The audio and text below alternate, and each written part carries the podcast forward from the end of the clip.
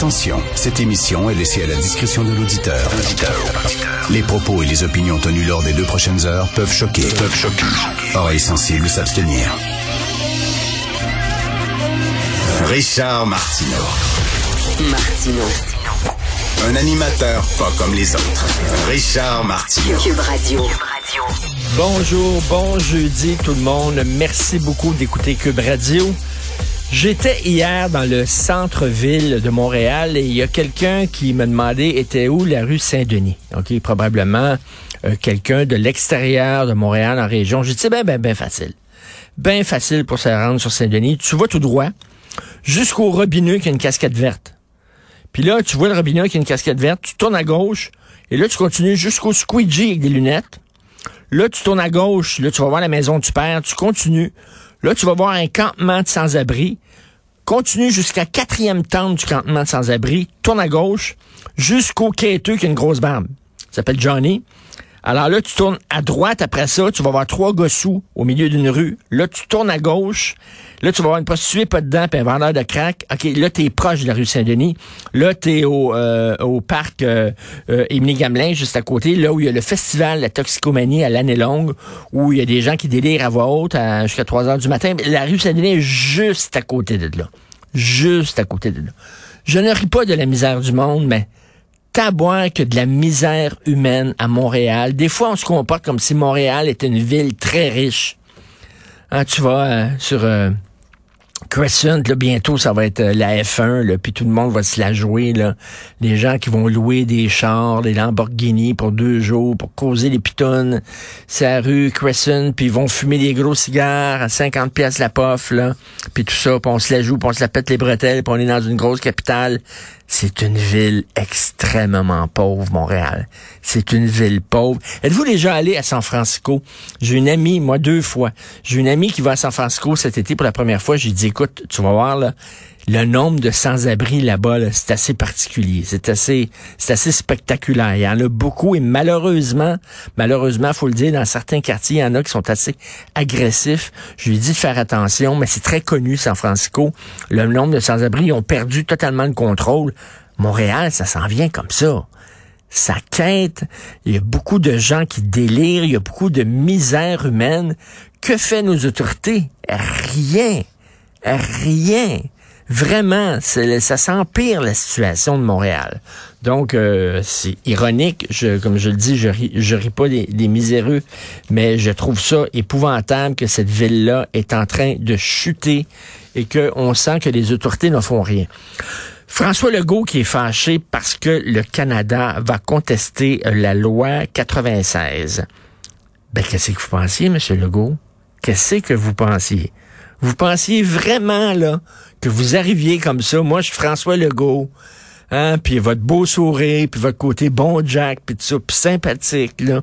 Puis euh, qu'on allait dire, ben non, on va pas la contester, on va l'accepter. Puis la loi 21 aussi, on va l'accepter. On a déjà joué dans ce film-là, Monsieur Legault. Ce que vous faites, là, on l'a déjà fait avant le beau risque et tout ça, on va rester dans le Canada, puis on va faire des demandes, puis on va aller chercher des pouvoirs un à un, puis on va transformer le Canada de l'intérieur. Voyons, ça ne fonctionne pas.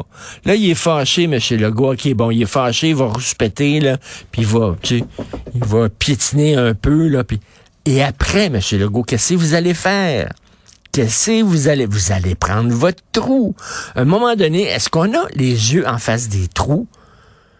Regardez, c'est c'est normal que le Canada conteste la loi 96 et conteste la loi 21. Ben, c'est normal.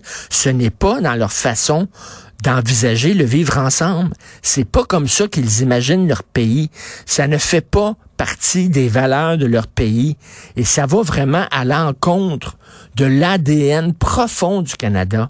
Et c'est certains qui vont euh, le, le contester, contester ces lois-là. Et c'est normal. Mais c'est parce que nous, on a notre façon de voir les choses.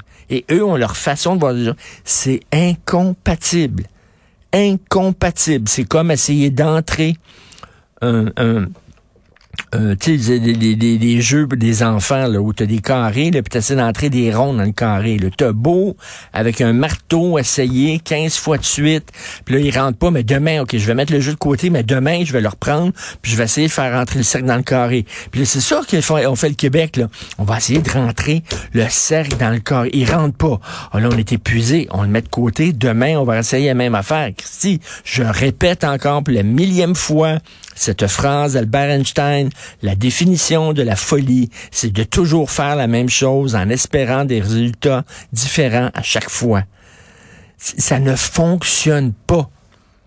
Et là, c'est pas une séparation. J'ai lu quelque part, quelqu'un m'a envoyé ça. C'est un, un, intellectuel euh, canadien qui a dit ça il y a quelques années. Il a dit, on parle de séparation du Québec comme si c'était un divorce, mais il n'y a même pas eu de mariage. Il n'y a même pas eu de mariage. Ça ne, euh, notre vision du vivre ensemble, notre vision de la laïcité, notre vision de la langue, notre vision euh, des, des relations entre les cultures, euh, les gens qui arrivent, les gens qui sont ici depuis un bout de temps, c'est pas la même affaire. Ces deux pays, c'est comme essayer de dire, on va rentrer, on va rentrer la Turquie dans le Danemark. OK, on va faire un pays avec ces deux affaires-là. Ça fonctionne pas. On va prendre un chat et un chien, on va les faire baiser ensemble pour voir quel genre d'animal ça va donner. Ils baissent pas ensemble le chat et le chien. Ça ne fonctionne pas. À un moment donné, il va falloir que les Québécois se rendent compte de ça. Fait qu'il n'y a pas de troisième voie. C'est comme soit on devient Canadien dans le Canada, et on, on, c'est eux autres qui vont gérer la patente, puis c'est comme ça, puis on prend notre trou, puis on se dissout dans le Canada, puis on devient, les Québécois francophones, une, une communauté culturelle comme toutes les autres qui, qui, qui, qui constituent le Canada, ou soit on s'en va, on part, on est un pays. Les gens qui arrivent ici savent qu'on était au pays du Québec, avec le passeport du Québec, le drapeau du Québec. Et c'est comme ça que ça se passe ici. C'est en français. Et tout ça, on n'aura pas besoin de demander la permission à personne. Je comprends pas le, le, quel est le plan de M. Legault? Je ne le comprends pas. En terminant, je vais vous faire entendre deux extraits de notre nouveau balado. Donc, Sophie et moi, on a un balado qui s'intitule L'apéro piquant. On reçoit des gens à la maison et on leur pose des questions un peu piquantes. Et là, on a reçu, et c'était très le fun, euh, il y a quelques jours de ça, euh, Patrick Bruel qui est venu passer euh, deux heures à la maison, prendre un verre avec nous, jaser. Il était super généreux, super intéressant. C'était vraiment bien. Et à partir d'aujourd'hui, dans la bibliothèque Balado de Cube Radio, vous pouvez écouter l'apéro piquant avec Patrick Bruel. On peut en écouter deux extraits. Il parle de Jean-Marie Le Pen et il parle aussi de l'importance de Jean-Paul Belmondo dans sa carrière. On écoute ça quand Jean-Marie Le Pen était très fort avec le Front National en France, tu avais à cette époque-là, euh, dit que tu refusais de donner des concerts, de donner des spectacles dans des villes où il y avait des maires M-A-I-R-E, en fait, Front National. En fait, on était dans, on était dans, une, dans un moment où, euh, euh, chez moi, c'est une forme de, de, de colère contre l'abstention. Je, je n'avais pas envie de d'aller juste chanter. J'aurais pu aller débattre. J'aurais pu aller débattre dans la aller dans l'arène pour débattre. Mm Juste chanter à ce moment-là, non, ça ça, ça ça se présentait pas. Et puis et puis c'est vrai que et puis c'est vrai que c'était aussi pendant une période où où je recevais des insultes personnelles euh, de la part du de leur leader. Oui, qui était qui était antisémite d'ailleurs. Je peux dire qu'il a fait quelques dérapages qui peuvent qui, peuvent, qui, qui, peuvent nous y faire penser, oui.